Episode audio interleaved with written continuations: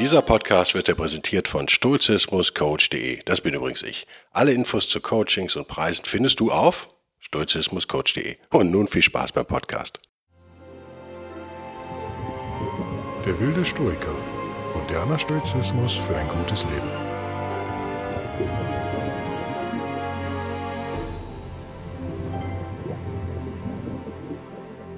Hallo und herzlich willkommen, liebe Stoikerinnen und Stoiker, zum zweiten Versuch, diesen Podcast aufzunehmen. Ich habe mich selbst verarscht. Eine gute Übung in Stoizismus. Ich hatte den Podcast schon aufgenommen. Er war auch gut, glaube ich. So vom Gefühl. Er war so ein bisschen im Gefühl und hatte einen Mini-Schalter falsch eingestellt in meiner Software und habe mit dem falschen Mikrofon aufgenommen. Sprich, nicht dem Mikrofon, vor dem ich saß. Klassischer klassischer Zerstreutheitsfehler. Ich bin ein bisschen krank. Ich nehme das jetzt ein paar Wochen vor Ausstrahlung aus. Ich hoffe nichts Ernstes. Mein Sohn hat mich dankes, dankenswerterweise angesteckt. Amor Fati, ich bin dankbar für diese Prüfung. Nutze die Zeit, um jetzt einen Podcast aufzunehmen, falls ich in zwei Wochen gar keine Stimme mehr habe. Weiß man ja nicht. Der ein wenig ein äh, ja, Balanceakt sein wird, weil ich möchte drei Dinge mit diesem Podcast erreichen. Erstens euch ja, so eine zeitliche Einordnung nochmal irgendwie an die Hand geben. Zweitens euch an ein kulturelles Erbe erinnern und drittens vielleicht nochmal in der zweiten Hälfte was über das Thema Glück zu sagen und einige Zitate zu bringen. Warum, um zu Punkt 1 zu kommen, die zeitliche Einordnung, warum ist mir das wichtig? Wir haben das Jahr 2020 und reden über Stoizismus, da könnte man auch sagen, ist ja uraltes Zeug. Äh, warum interessiert uns das überhaupt noch? Ja, werde ich gleich beantworten. Zum Zweiten glaube ich, weiß nicht, ob, ob dir, liebe Hörerinnen oder Hörer, das auch so geht, nehmen wir uns als Jetztzeit wahr, also das hier und jetzt sozusagen wir, und dann die Stoiker zum Beispiel. So als, als wäre das ein geschlossener Block, der irgendwann in der Vergangenheit da liegt. Die Wahrheit ist ein bisschen komplizierter. Deswegen möchte ich euch heute so ein bisschen chronologische Fakten mal an die Hand geben, die Stoiker selbst liegen ja auch wahnsinnig weit auseinander. Das ist ja vielen vielleicht nicht so richtig klar. Ich habe hier mehrere Chronologien auf. Nehmen wir mal die erste. Fangen wir an. Alexander der Große, schon mal gehört, 3, 3, 5 ungefähr vor Christus. 35 Jahre später ungefähr erfindet, wenn man das so nennen will, Zeno den Stoizismus im alten Griechenland. Erfunden hat er da schon was, aber er hat natürlich auch auf tradiertem Wissen aufgebaut. Der Stoizismus ist nicht aus dem Nichts erstanden, das ist völlig klar. Wir haben Hannibal, wir haben die Römer, die Griechenland in, in Griechenland einmarschieren um 146 vor Christus, also gut 150 Jahre nach Erfindung des Stoizismus. Und die in der Folge dann den Stoizismus nach Rom importieren, sozusagen. Dann haben wir Caesar, Cicero, Mark Aurel, Marcus Aurelius, Cleopatra, Marcus Aurelius sag schon, Marcus Antonius, Entschuldigung, Cleopatra, um 50 vor Christus. Das ist ja für uns oft, wenn wir diese Fernsehserie Rome, die ich ja liebe, die ich ja echt gut finde, mir jetzt als DVD auch irgendwann gekauft habe, ist recht günstig gerade auf Amazon. Die zweite Staffel nicht so gut wie die erste, aber die erste ist schon ziemlich gut. Da geht es natürlich hauptsächlich um Caesar, um diese Zeit ungefähr. 50 vor Christus wenn wir uns das vergegenwärtigen, da hört ja für uns Rom eigentlich immer so auf. Und wir denken natürlich, die Stoiker waren davor, weit gefehlt, die Griechen waren natürlich davor. Aber Seneca war 30 nach Christus. Also wenn wir jetzt gut 80 Jahre dazwischen haben wir. Ungefähr liegend.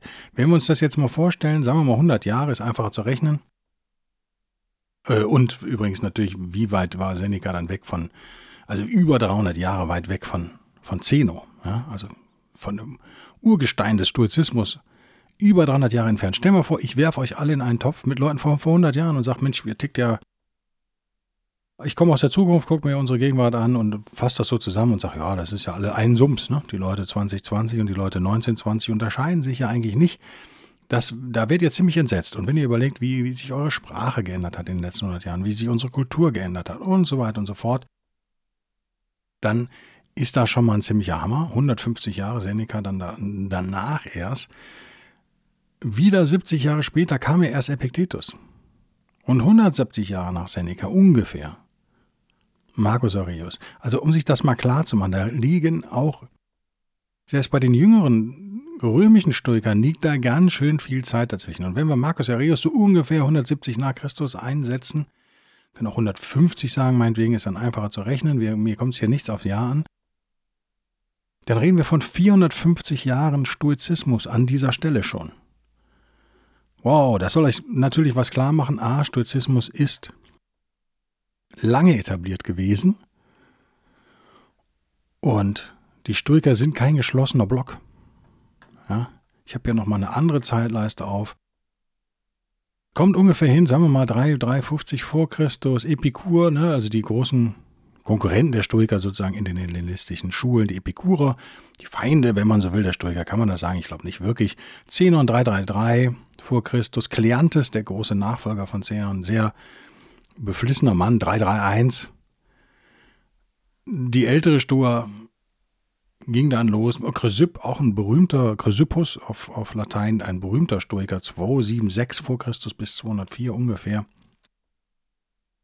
Äh, Diogenes, Antipatros, die mittlere Stola, Panaitios, Poseidonius, also 180 vor Christus ungefähr. Also wir reden da echt von langer Zeit. Und erst dann kommen wir in die jüngere Stoiker mit Seneca, Musonius, Epiktet, Maurel, Marcus Aurelius. Ich bin gewohnt, das auf Englisch zu nennen. Also ihr merkt, Punkt 1, wir reden über eine große, große Zeit. Ja, Punkt 1b vielleicht, das, diese Zeit liegt auch schon lange zurück. Stellt sich natürlich die Frage, wie weit betrifft uns das noch? Ja, die Frage lässt sich, glaube ich, ziemlich schnell beantworten, indem man sich einmal anguckt, wie haben die Stoiker geschrieben. Es ist natürlich das meiste in Altgriechisch geschrieben. Dann ins Latein übersetzt, von da aus irgendwann mal ins, manchmal auch direkt vom Altgriechen ins Deutsche oder Englische. Was auffällt, ist aber, dass es doch eine recht zugängliche Sprache ist. Die Stoiker an sich, wenn man sie denn in einen Topf wirft, was ich am Anfang gesagt habe, was wir nicht machen sollen, mache ich jetzt hier aber natürlich, sind doch eigentlich ganz passable Autoren muss man einfach sagen. Da gibt es echt viel Schlimmeres. Ich, ähm, ja, wie gesagt, habe so meine Probleme mit Teilen von, von, von Senecas Werk. Ähm, Marc, Marc auch, Marcus Aurelius ist echt zugänglich, finde ich. Und Epikur ist eigentlich auch ganz gut auf dem Punkt. Also das bleibt als erstmal festzuhalten, es ist für uns noch verdaulich, es ist lesbar, es wirkt teilweise flotter und moderner als zum Beispiel Shakespeare oder Goethe. Für mich jedenfalls, ganz persönlich. Ähm, der sich mit Shakespeare äh, doch deutlich besser auskennt als mit Goethe. Das sei jetzt hier mal ähm, gebeichtet an dieser Stelle. Ähm, das zweite, der zweite entscheidende Punkt ist eigentlich die zweite Hälfte dieses Podcasts sein wird, ist Glück. Ich habe es in einem Podcast äh, Stoizismus und Religion oder ist Stoizismus und Religion und äh, Stoizismus und Spiritualität ja schon gesagt. Im Gegensatz zu den allermeisten Religionen die sich ja mit dem Leben nach dem Tod beschäftigen, größtenteils jedenfalls, oder einen großen Schwerpunkt darauf legen, beschäftigt sich der Stoizismus natürlich mit dem Leben, jetzt. Dem Leben der alten Stoiker, dem Leben der jüngeren Stoiker, dem Leben von uns modernen Stoikerinnen und Stoikern. Das macht es natürlich wahnsinnig zeitgemäß. Und der zweite Punkt, warum diese historische Einordnung vielleicht wichtig für mich immer wichtiger wird. Ihr merkt, ich durchlaufe auch einen Lernprozess. Ich habe ja auch immer gesagt, am ersten, in Podcast Nummer eins ja, glaube ich schon, es ist eine sturche Reise. Und ihr begleitet mich auf dieser sturchen Reise, werdet dann natürlich eure eigenen Wege irgendwann gehen und werden immer wieder zusammenkommen. Vielleicht ja mal im schönen Hamburg. Dieses, dieses Beschäftigen mit Sturzismus heute im Jahr 2020 ist oder wirkt auf dich, liebe Hörerinnen oder, oder Hörer, wirkt das vielleicht so ein bisschen so, ähm, ich gehe jetzt nach hinten.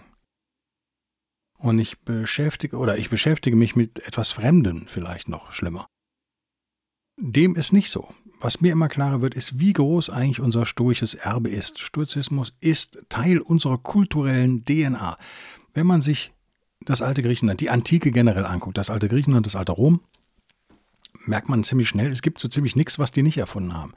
Wer im schönen Köln einmal weilt, dem empfehle ich dringend einmal den, das, den, ähm, den alten Stadthalterpalast sich anzuschauen mit diesem, mit diesem äh, ähm, Wasserkanal, der dann jetzt unterirdisch ist, ein bisschen klaustrophobisch, aber hochinteressant. Also nicht der Palast ist nicht klaustrophobisch, aber der Kanal.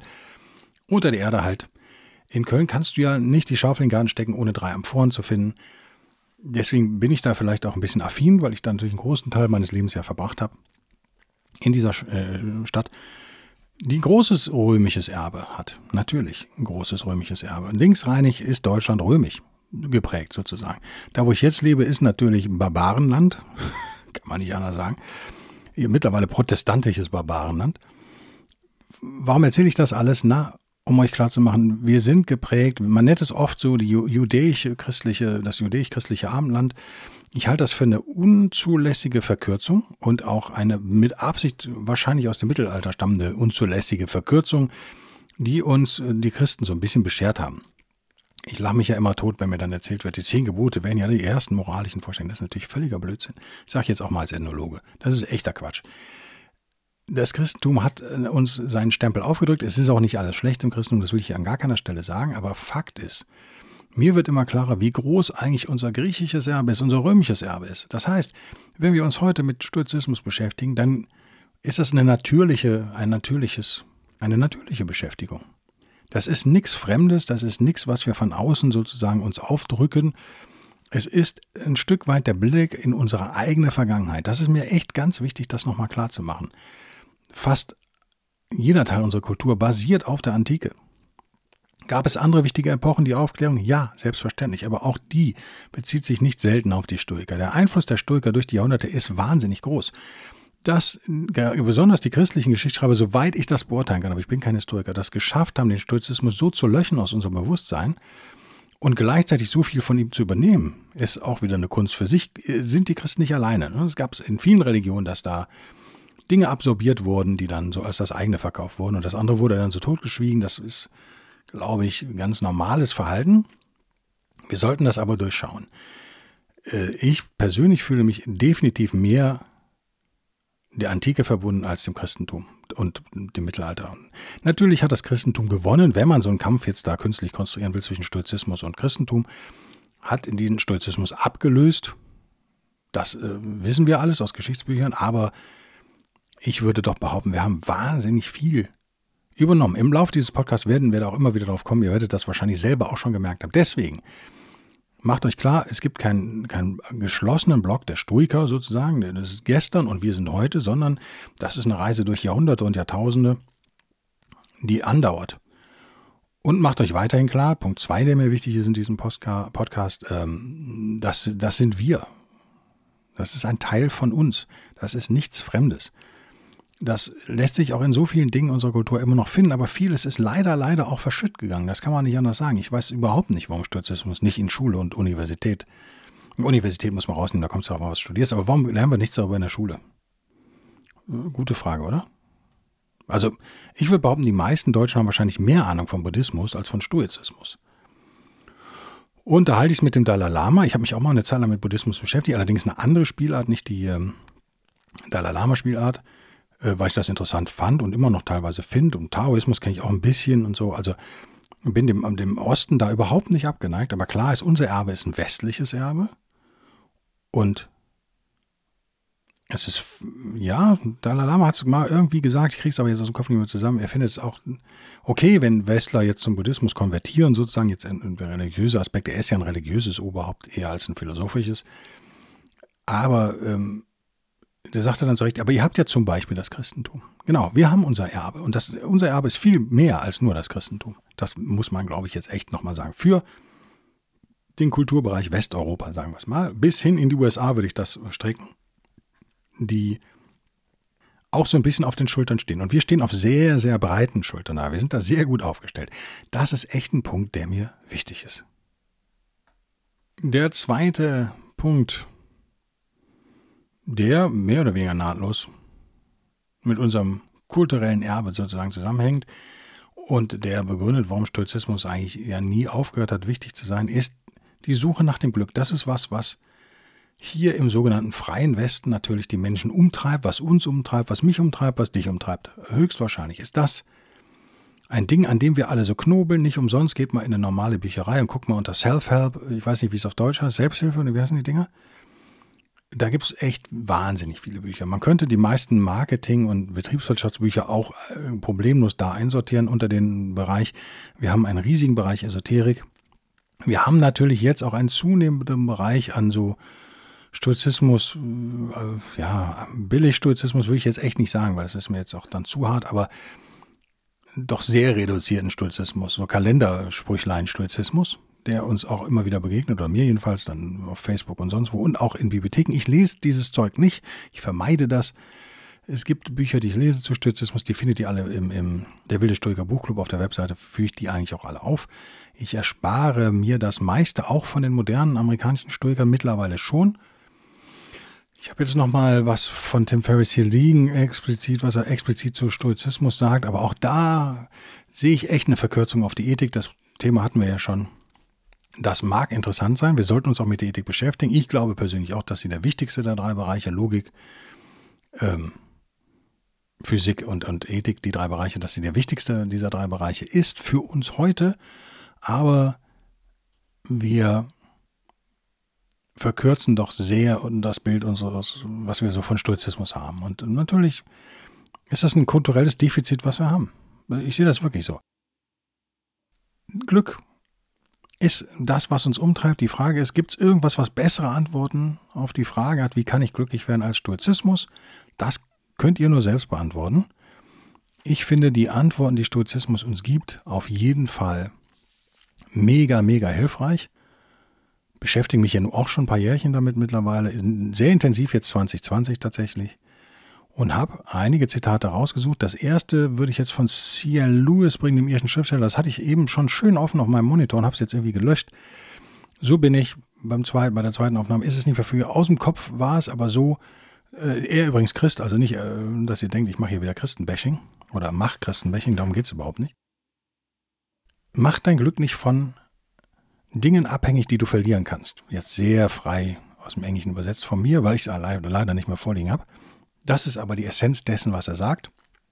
Noch sturcher geht es ja kaum. Wir merken sofort das Prinzip der, der, oder die Frage nach der Kontrolle äh, stellt sich wieder die Dichotomie der Kontrolle. Wir springen jetzt ein paar Jahrhundert Jahre zurück zu Marcus Aurelius, der zwei Dinge zu Glück gesagt hat, die ich euch auf Englisch vorlese und dann auf Deutsch, wie immer. Zuerst das erste Zitat. The happiness of your life depends upon the quality of your thoughts. Therefore guard accordingly and take care that you entertain no notions unsuitable to virtue and reasonable nature.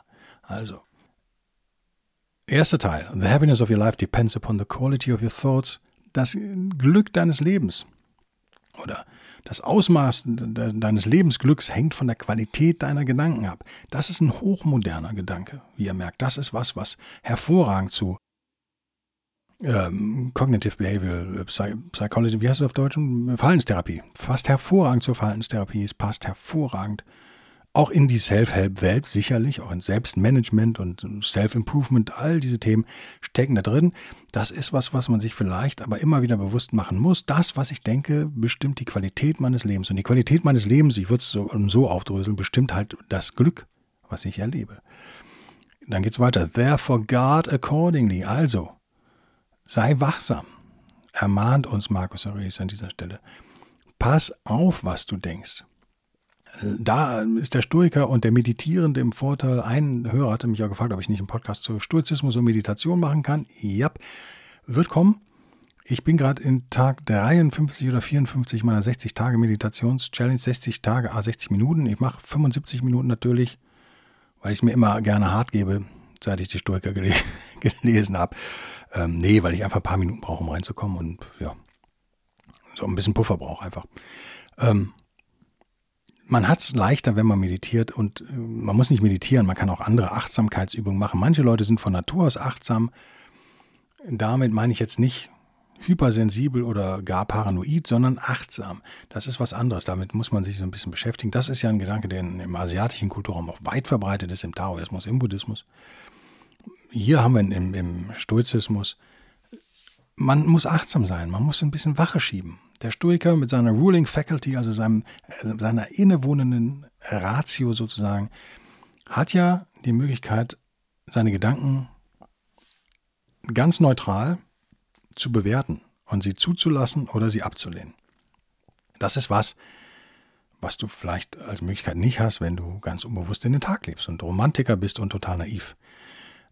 So, also, therefore guard accordingly and take care that you entertain no notions unsuitable to virtue and reasonable nature. Also wach, sei wachsam und siehe zu, dass du keinen Gedanken, dich mit keinen Gedanken beschäftigst, die nicht zur Tugend und zur Vernunft der Natur passen, zur vernünftigen Natur. Reasonable Nature ist was, wir haben es im Religionspodcast im ersten schon mal so angedeutet, auch ein ursturches Ding, der Glaube an das eine sozusagen, Zeus oder die Natur oder Kosmos oder Pneuma oder der feurige Logos genannt.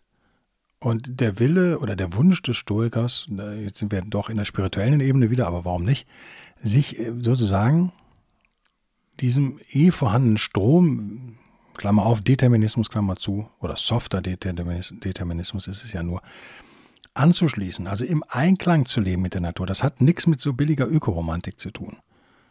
Das schließt das, die billige Ökoromantik allerdings mit ein, geht darüber hinaus. Also das, was ihr heute im Einklang mit Natur und Natur und, oh, und Bio hier und da, das sind dann so ein bis zwei Prozent dessen, was der Stoizismus unter Natur fasst. Der ja da sehr schwammig ist in seinen Begrifflichkeiten, bewusst wahrscheinlich auch schwammig ist. Das unterstelle ich ja Markus Aurelius immer. Jetzt sagt ihr natürlich, oh, der Bellberg, der ist parteiisch. Der Guido will das ja so sehen, kann sein. Ich halte, auch wenn er die Meditation angeblich ja nur für sich selbst geschrieben hat, der gute alte Markus, ähm, sehe ich da manchmal schon mehrere Ebenen drin in dem, was er so sagt. Und diese Schwammigkeit in der Begrifflichkeit, ist es nun Zeus oder Gott oder die Götter oder ist es die Natur, ist hilfreich. Das wird im Verlauf dieses, der Wilde Stoiker Podcast, hoffentlich immer klarer werden, wie hilfreich diese Schwammigkeit ist. Und das ist von oberflächlichen Kritikern wird es als, als Schwäche des Stoizismus abgetan. Ich finde es mittlerweile extrem hilfreich. Und unarrogant, das sei noch dazu gefügt. Bescheiden. Ich finde es sehr bescheiden.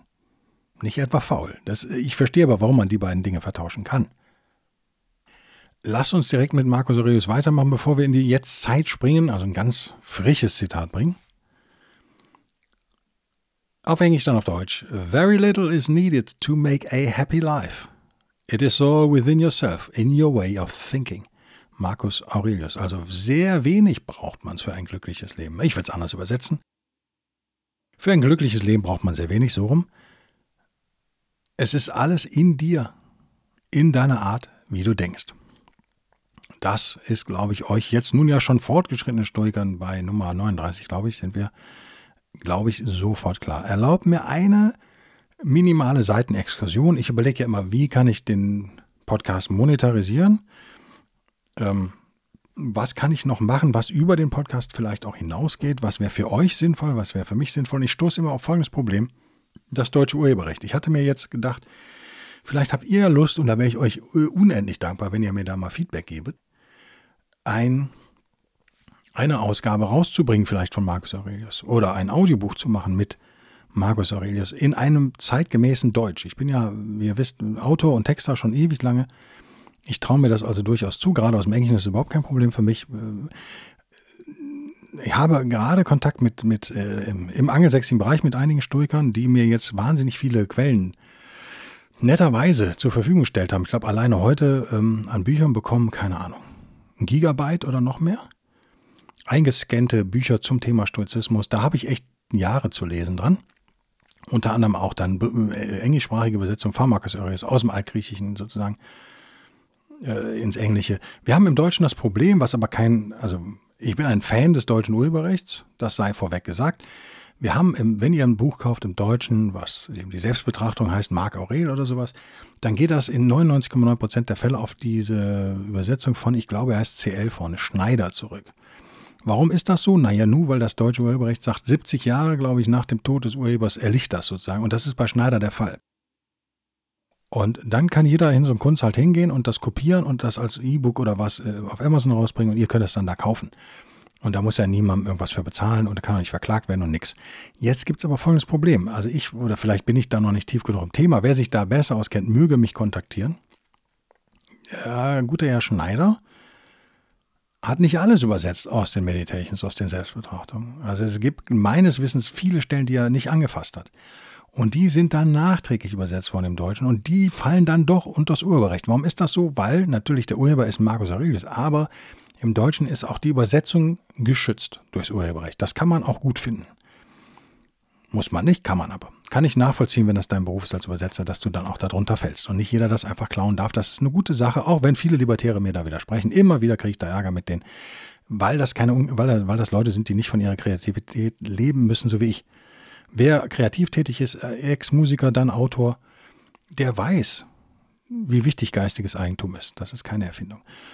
So, das ist Punkt eins. Jetzt würde ich aber gerne das für euch machen. Ich habe schon überlegt, ob ich ein Kickstarter-Projekt vielleicht mal starte. Ein Audiobuch auf Englisch und auf Deutsch vielleicht, wer sich dafür interessiert, den Markus. Aber ihr könnt euch vorstellen, wie viel Arbeit das ist, weil ich habe jetzt, ich habe es noch nicht alles gesichtet, aber ich glaube, ich habe jetzt rechtefreie englische Varianten bekommen. Da müssten die Meditations dabei sein. Ich habe viel bekommen von über Markus und von Markus auch. Also echt viel. Das, ihr merkt, ich habe es noch nicht alles gesichtet. Das ist echt viel. Ähm, sehr nett. Danke nochmal an die englischsprachigen Stoiker, die uns hier echt gut supporten, wie ich finde, die Amerikaner in dem Fall. Ähm, und ich glaube auch ein Norweger ist dabei. Englisch, aber man kommuniziert halt auf Englisch sozusagen in dieser stoischen Community, das ist auch okay so. Sagt mir doch mal, ob euch das interessiert. Äh, vielleicht mache ich eine Kickstarter-Kampagne, wirklich. So, aber das kläre ich dann noch und dann werde ich euch informieren. Auf patreon.com natürlich, äh, slash Bellback, gibt es ja verschiedene Art zu posten. Ich mache ja viel exklusiv für Leute, die mich unterstützen, aber ich kann auch durchaus was öffentlich da mal hinstellen. Auf Facebook werde ich das machen. Hoffentlich auch auf Instagram, wenn ich dann denke, und auf locals.com, also bellberg.locals.com. Die neue Plattform sozusagen, auf der erst sich einer tummelt, ein Supporter dieses Podcasts. Vielleicht erbarmt sich noch ein zweiter, damit der Kerl dann nicht so allein, nicht so alleine ist. Der arme Kerl, ganz alleine mit mir darum. Ähm, also, das ist so eine wirre Idee, an der ich gerade stricke. Und die ich, die ich mir, das, das traue ich mir literarisch jetzt auch zu und kreativ. Aber ihr könnt euch vorstellen, das ist echt viel Arbeit. Und da muss ich andere Projekte für canceln. Deswegen muss ich dafür irgendwie, muss ich damit Geld verdienen. Vielleicht ist Kickstarter eine gute Idee. Schauen wir mal. Wir haben ja jetzt einige hundert Hörer regelmäßig pro Woche. Äh, wahrscheinlich müssten das mehr sein. Ich vermute mal, dass es ein paar tausend sein müssten. Ob das machbar ist mit dem Thema, wird man dann sehen. Ich bewerbe das ja so auch nicht groß. Ähm, ja, das ist so meine, meine Denkweise, die ich so gerade habe. Lass uns, wo wir gerade bei über E-Books reden, da sind wir in der Moderne, lass uns auf einen modernen Stoiker par excellence zu sprechen kommen, der sich nicht Stoiker nennt. Meines Wissens jedenfalls nicht. Den ich, glaube ich, schon mal zitiert habe, den ich auf jeden Fall schon mal erwähnt habe, der Naval Ravikant, als Neunjähriger, glaube ich, aus Indien in die USA gekommen, da echt zu einem sehr großen Reichtum gekommen. Mit einer alleinerziehenden Mutter, also auch die harte Schule durchlaufen. Naval Ravikant ist auch der, der mich nochmal ans Meditieren jetzt gebracht hat, dann eben vor drei Monaten oder wann es war. Ähm, der sozusagen diese Challenge sich ausgedacht hat. 60 Tage, 60 Minuten.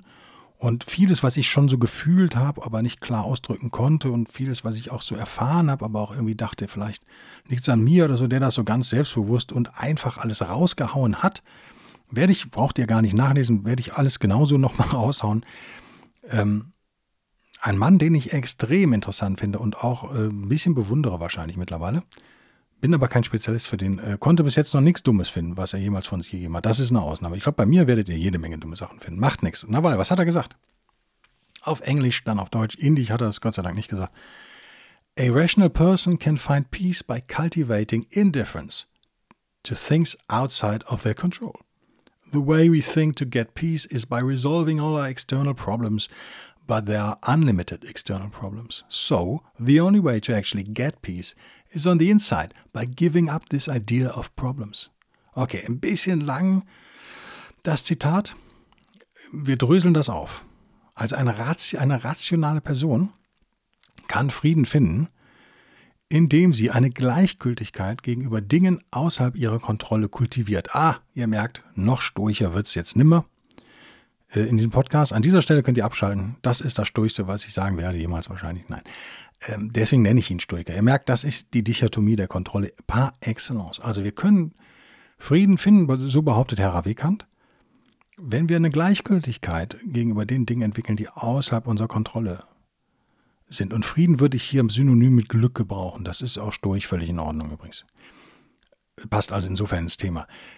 Die Art, wie wir Allerdings hier, im, ich ergänze jetzt meine Worte, im modernen Westen, jetzt mein Einschub, allerdings denken, dass wir zufrieden gelangen, ist, indem wir alle unsere externen Probleme lösen. Würde ich zustimmen. War ich auch ewig so drauf. Ich bin auch ein sehr beliebter Problemlöser in meinem Freundeskreis gewesen lange. Ich bin auch so lösungsorientiert und hab auch, bin auch ein Fan von To-Do-Listen und so weiter. Ich bin echt super strukturiert. Meine Frau sagte immer, boah, ich bewundere das, dass du so bist. Die kann das aber nicht, weil die natürlich ganz anders arbeitet als ich. Aber ich bin da der Bürokrator schlechthin, sonst würde ich auch nicht diese ganzen Projekte stemmen können. Aber was mich manchmal so an, an den Rand meiner Energie bringt, ist natürlich genau das, was er im nächsten Satz sagt. But there are unlimited external problems. Das ist eine Erkenntnis, die ich erst die letzten Jahre gewonnen habe. Es gibt unendliche, unendlich viele externe Probleme. Das heißt, wenn unsere Strategie, inneren Frieden und Glück zu finden, darin liegt, dass wir die Probleme lösen, die externen, dann haben wir, dann haben wir verloren. Das ist nicht machbar. Genau das Fazit, zu dem Nawal auch kommt. So, the only way to actually get peace, also die einzige Art, wie wir auch wirklich Frieden erreichen können, is on the inside, ist im Inneren. By giving up this idea of problems. Finde ich eine schöne Formulierung, indem wir diese Idee von Problemen aufgeben. Damit entlasse ich euch in euer Wochenende. Darüber könnt ihr echt meditieren, finde ich. Das ist schön, oder? Die Idee des Problems an sich aufgeben. Sich von dem, der Problemidee verabschieden. Das ist doch echt ein geiles Ding. Ich halte jetzt meinen Mund, weise nochmal darauf hin, ich freue mich über eure Unterstützung und ich freue mich echt auch über Feedback, was ich auch immer mal wieder bekomme. Ich entschuldige mich bei allen Instagram-Fans. So viele sind es noch nicht, aber es sind ein paar, die immer so lange warten bis auf meine Antworten. Ah, ich bin kein Instagram-Fan, Leute. Und ich bin auch echt, wir hatten das Thema beim Social Media Podcast schon. Ich versuche meine Social Media Zeit zu reduzieren und das selektiv zu batchen sozusagen, alle To-Dos auf einmal wegzuarbeiten. Und Instagram fällt da manchmal unten runter. Ich gelobe Besserung hiermit. Ich bin echt ein Loser. Ich wusste bisher auch gar nicht, dass man sich da Nachrichten schicken kann. ähm, ein Freund von mir rief dann irgendwann an aus München und meinte, hör mal, warum antwortest du mir nicht? Du magst mich nicht mehr, oder? Ich sowieso. Ja, seit Wochen da auf Instagram und sage, ja, fuck it. Also WhatsApp und Instagram, nee. Mach das mit, also echt nicht, nur im Notfall. Ruf mich an, ich habe ein Telefon und E-Mail ist noch geiler. Da kann ich nämlich reagieren, dann steht das als ungelöstes Ding da rum. Äh, ja, egal. Also ihr seid nicht vergessen, ihr seid, werdet auch nicht vergessen, aber ihr glaubt, braucht manchmal ein bisschen länger. Facebook hat ja alles umstrukturiert. Ich weiß nicht, ob ihr es mitbekommen habt, ob ich jetzt so ein Testkaninchen bin. Seit einigen Wochen habe ich da ein komplett neues Layout, alles so, ist auch ganz schick, muss auch schicker als früher. Äh, Manche Sachen sind einfacher geworden tatsächlich, aber was mich total abfuckt ist, ich kriege dann immer drei, vier Benachrichtigungen von der wilde Stoiker und denke ich mir, oh geil, drei Hörer haben wieder geschrieben. Und dann ist das immer so ein Quatsch. Jetzt kannst du für fünf Dollar deinen Podcast bewerben. Hey, hey, hey. Ich, mein Name ist Mark Zuckerberg, hier ist mein Portemonnaie. Ähm, tu da was rein. Das ärgert mich dann immer. Manchmal, und es gibt ganz viel von dem Quatsch, und manchmal geht ihr vielleicht da auch unter. Seid nicht, seid sturig und nervt mich. Ich glaube, das ist immer bei mir das Geheimnis zum Erfolg. Was nicht mit dem Job zusammenhängt und äh, mit brennenden Jobs schiebe ich dann auch gerne mal. So, das kennen auch meine Freunde und so ist vielleicht auch nicht schön, aber ich habe einfach zu viel auf dem Tablett manchmal. Und so kriege ich das halt hin. Also schreibt mir mal, ob ihr Bock hättet auf so auf solche, äh, sag schon, Hörbücher oder Bellbergsche Übersetzung von Aurelius und Seneca aus dem Englischen ins Deutsche ist vielleicht echt mal ganz interessant. Vielleicht, weil ich natürlich sehr kreativ daran gehen würde und das in ein modernes Deutsch übersetzen würde. Mir kommt es echt auf den Content an. Ich habe da, lass mich dann gerne, ähm, ja, beschimpfen von allen Historikern. Das würde mir nichts machen. Ich würde echt das nicht verhunzen, ich würde es gut machen. Aber ich mache es nur, wenn ein paar hundert Leute wirklich sagen, ja, so, ich will das haben. Macht das. So. Und wenn, wenn Feedback von euch gut ist, würde ich irgendwann im Laufe dieses Jahres mal so eine Kickstarter-Kampagne vielleicht starten. Ich glaube, das ist die beste Idee. Wenn ihr fitter seid in solchen Dingen, ihr alten digitalen Unternehmer, dann coacht mich doch mal. Und sagt mir, wie, kann, wie kannst du das viel besser machen, du Depp. Ähm, wir sind alle Idioten. Das einer meiner Lieblingssprüche, kennt ihr? Wir sind alle Fachidioten sogar, aber eben, oder wir sind alle Idioten, aber jeder in einem anderen Fachbereich. Jetzt habe ich doch wieder echt überzogen. Mein Gott. Überlegt euch, in welchem Bereich ihr Idioten seid. Das hilft echt. Ich freue mich über euer Zuhören und euer Entscheiden nächste Woche. Bis denn dann. Tschüss.